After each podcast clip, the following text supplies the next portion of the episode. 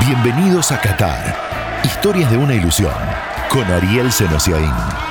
Pasa por el perfil y apreta el botón de seguir para no perderte el estreno de un nuevo capítulo. En este episodio, el balance de la última gira previa al Mundial. Un club nuevo y copero que arma una selección y el costado más polémico de Qatar. The winner to organize the 2022 FIFA World Cup is Qatar. El Mundial de Qatar será histórico. Mientras para nosotros el Mundial se trata de historias. Historias de los nuestros, de los rivales, de los locales. Bienvenidos a un viaje que en realidad es una ilusión. La historia de la selección argentina la presenta IPF 100 años impulsando lo nuestro.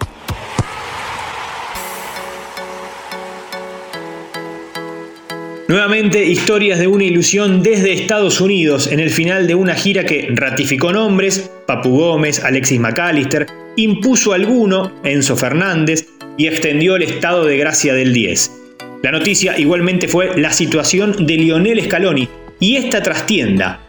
El comienzo de la gira no insinuaba que terminaría como terminó.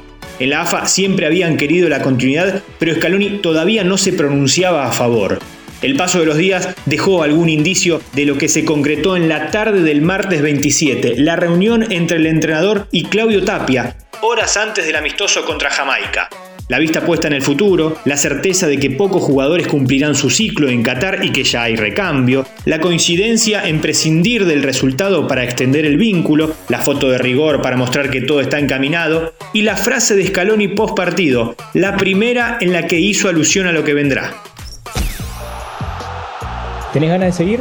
Sí, claro, claro que sí. Sí que tengo ganas. ¿Quién, quién no va a tener ganas de seguir en una selección como la de Argentina? Y, lógicamente, bueno, con el presidente tengo la mejor relación, hoy estuvimos reunidos, está encaminado, lógicamente que habrá cosas para, para aceitar, pero las ganas están, la predisposición.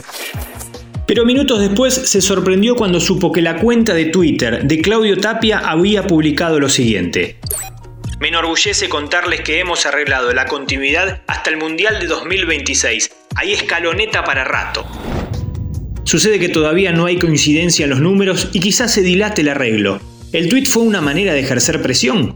No parece, habían quedado de acuerdo en la reunión. ¿Una forma de tapar el torneo kilométrico que se viene en primera? Tampoco, no llega a taparlo. ¿Una definición de quién tiene el poder? Probablemente. Una muestra de optimismo, seguramente también. Un buen mundial podría generar que el pedido económico sea mayor de lo esperado. Pero si el entrenador considera que la continuidad no puede estar atada a lo que suceda en Qatar, en la AFA creen que deberían rubricar antes. Como sea, todo parece dado para que la selección tenga asegurado a su técnico por un ciclo mundialista más. En lo que va del siglo, solo una vez sucedió que un técnico siguió luego de un mundial. Fue Marcelo Bielsa y la propuesta le llegó luego de la eliminación. Scaloni fortaleció el presente y se aseguró el futuro. De repente, el fútbol argentino encontró orden europeo.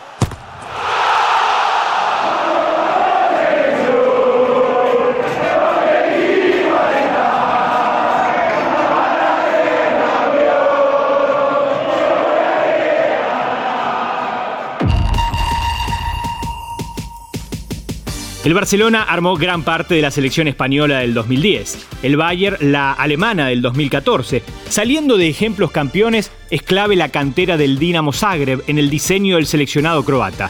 Sudamérica también tiene el suyo, Independiente del Valle. Primer paso, rumbo a ponerse la de Ecuador.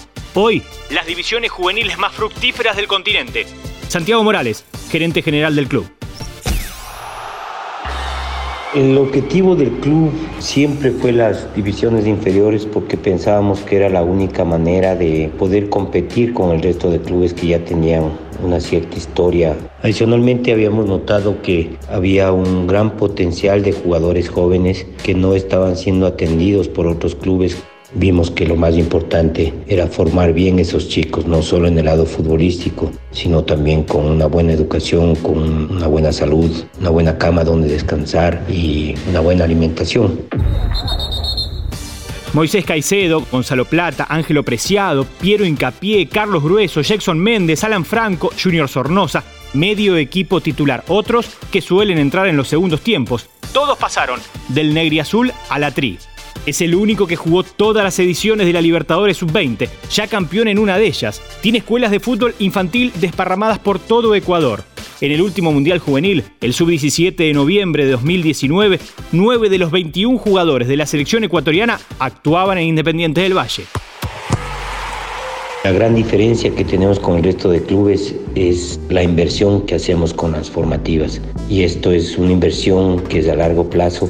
Quizás esa es la gran diferencia con el resto de clubes que piensan que hay que invertir un año y el otro año ya empezar a tener chicos en primera o poderlos vender al exterior o a otros equipos.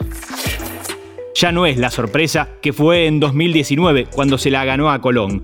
Mucho menos lo que resultó en 2016 cuando eliminó a River y Boca antes de llegar a la final de la Libertadores ahora es un equipo respetado, un club formador de su selección.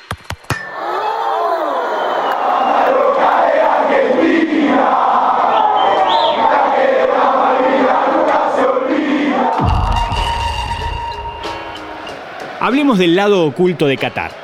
O no tan oculto, porque no se niega, pero sí se cuenta menos. El costado de las diferencias de acuerdo al género, o del padecimiento de tantos trabajadores que llegaron desde otros países para emplearse en las construcciones de cara al Mundial.